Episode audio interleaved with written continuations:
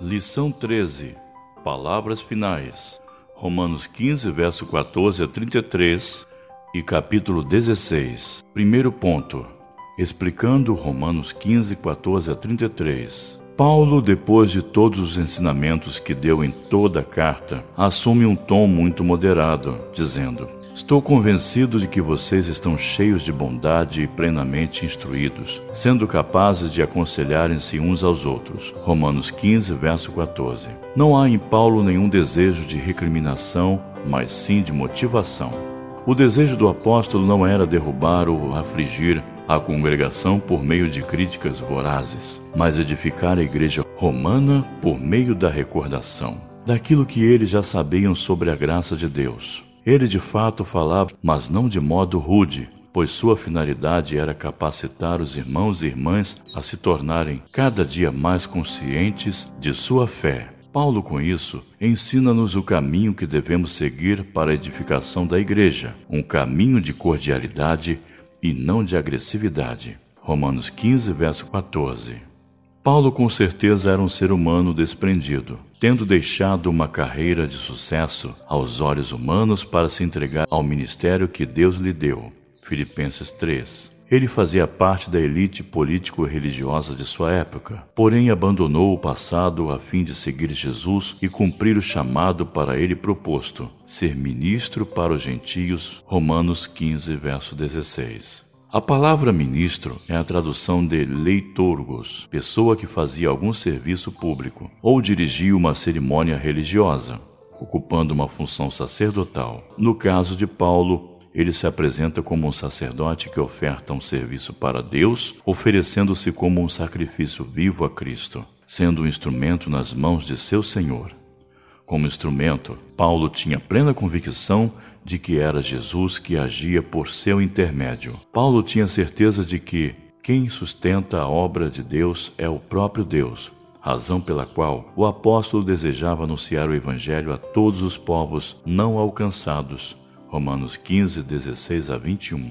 Segundo ponto, Romanos 15, 22 a 33. Aqui Paulo está compartilhando com os irmãos e as irmãs seu plano de pregar o Evangelho na Espanha. Ele desejava ir à Espanha, pois ela ficava no limite do oeste europeu, ou seja, o limite do mundo da época de Paulo, logo os confins da terra. Ele certamente almejava levar as boas novas de Deus o mais longe que pudesse, a fim de cumprir a grande comissão.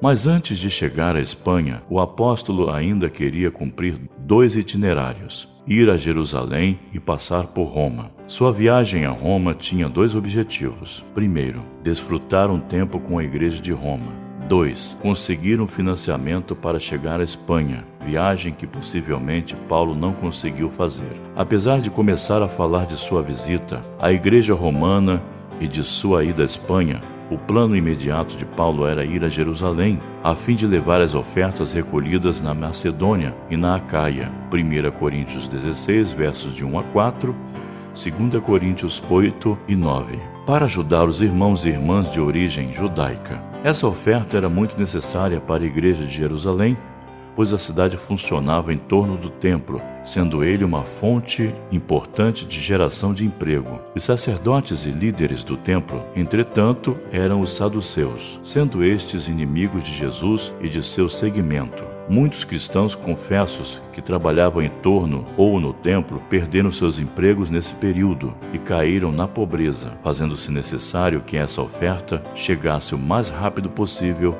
nessa comunidade de fé.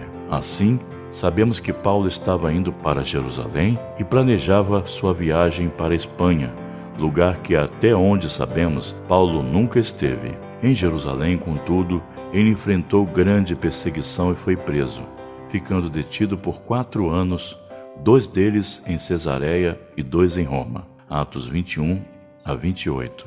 Como podemos observar, o apóstolo sempre fazia suas tarefas de modo planejado, razão porque conseguiu evangelizar quase todo o mundo conhecido de sua época. Acreditar na atuação do Espírito Santo não anula a necessidade de sermos responsáveis quando estamos pensando e executando a obra de Deus. A atuação do Espírito Santo não anula nosso cuidado de tratar a obra de Deus com seriedade. Por isso, é preciso planejar sendo orientados pelo Espírito de Deus. Como vimos, nem todo o desejo de Paulo se concretizou, mas foi a organização o querer e a dependência que Paulo tinha de Deus que fez dele essa pessoa que tanto admiramos. Terceiro ponto, Romanos 16. Esse capítulo começa com Paulo recomendando a irmã Febe, serva da igreja de Sencreia. Sencreia era o porto da cidade de Corinto. As cartas de recomendação eram muito comuns na antiguidade, quando uma pessoa era enviada para um grupo desconhecido. Geralmente,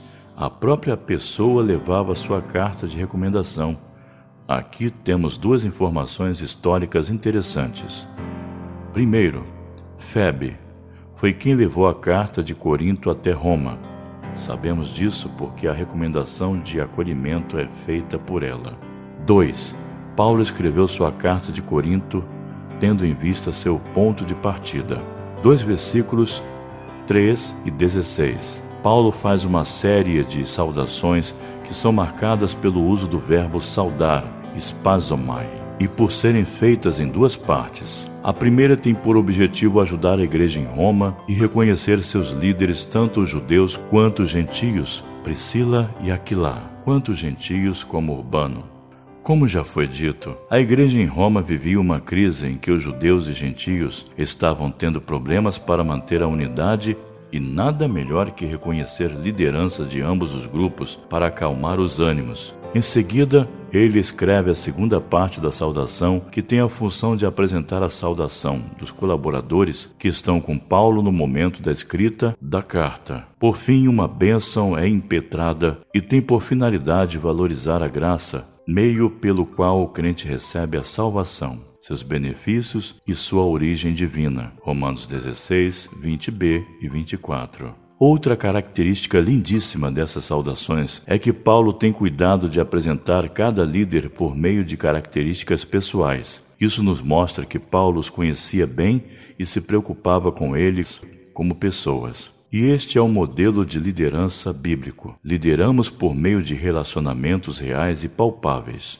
Em Romanos 16, versos 17 a 20, entre as saudações de Paulo, dá um último conselho orientando a igreja a se resguardar daqueles que causam divisão e pervertem o ensino. Ele afirma que tais pessoas não servem a Cristo, mas aos próprios apetites. A forma que ele usava para fazer tal coisa é pelo uso de suaves palavras. Suaves palavras é a tradução de cristologia, que era o termo usado para a pessoa que fala bem, mas age mal. Essa figura parece muito com a dos fariseus, que colocavam fardos, um conjunto de doutrinas na tradição rabínica, sobre o povo, mas eles próprios não conseguiam cumprir. Mateus 23, verso 4. Esses homens alcançavam corações ingênuos e os manipulavam a seu bel prazer. O modo de enfrentar tais pessoas é, é alcançando a sabedoria que, na tradição bíblica, vem de Deus e nos faz desenvolver o bem viver, ou seja, o sábio é aquele que teme a Deus e tem em Deus o discernimento do que é bom ou mal.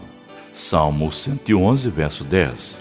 Paulo encerra essa sessão afirmando que Deus julgará Satanás que usa os falsos mestres. Nossa vitória sempre virá da parte de Deus. Por fim, em Romanos 16, verso 25 a 27, Paulo chega ao fim da carta aos Romanos com uma expressão de louvor que chamamos de doxologia. Por meio dela, Paulo faz um lindo resumo do evangelho que anunciou ao longo da epístola. É esse evangelho que o apóstolo pregou e amou, e deve ser esse evangelho que nós hoje amamos e pregamos. Para pensar e agir, Paulo tratava a igreja com amor e respeito como nós estamos tratando a igreja pela qual Jesus morreu?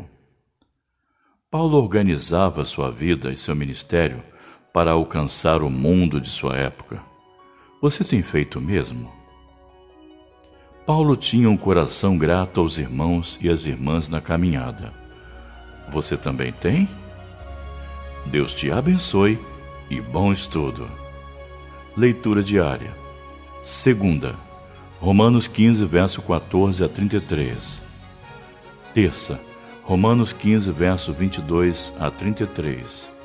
Quarta, Romanos capítulo 16.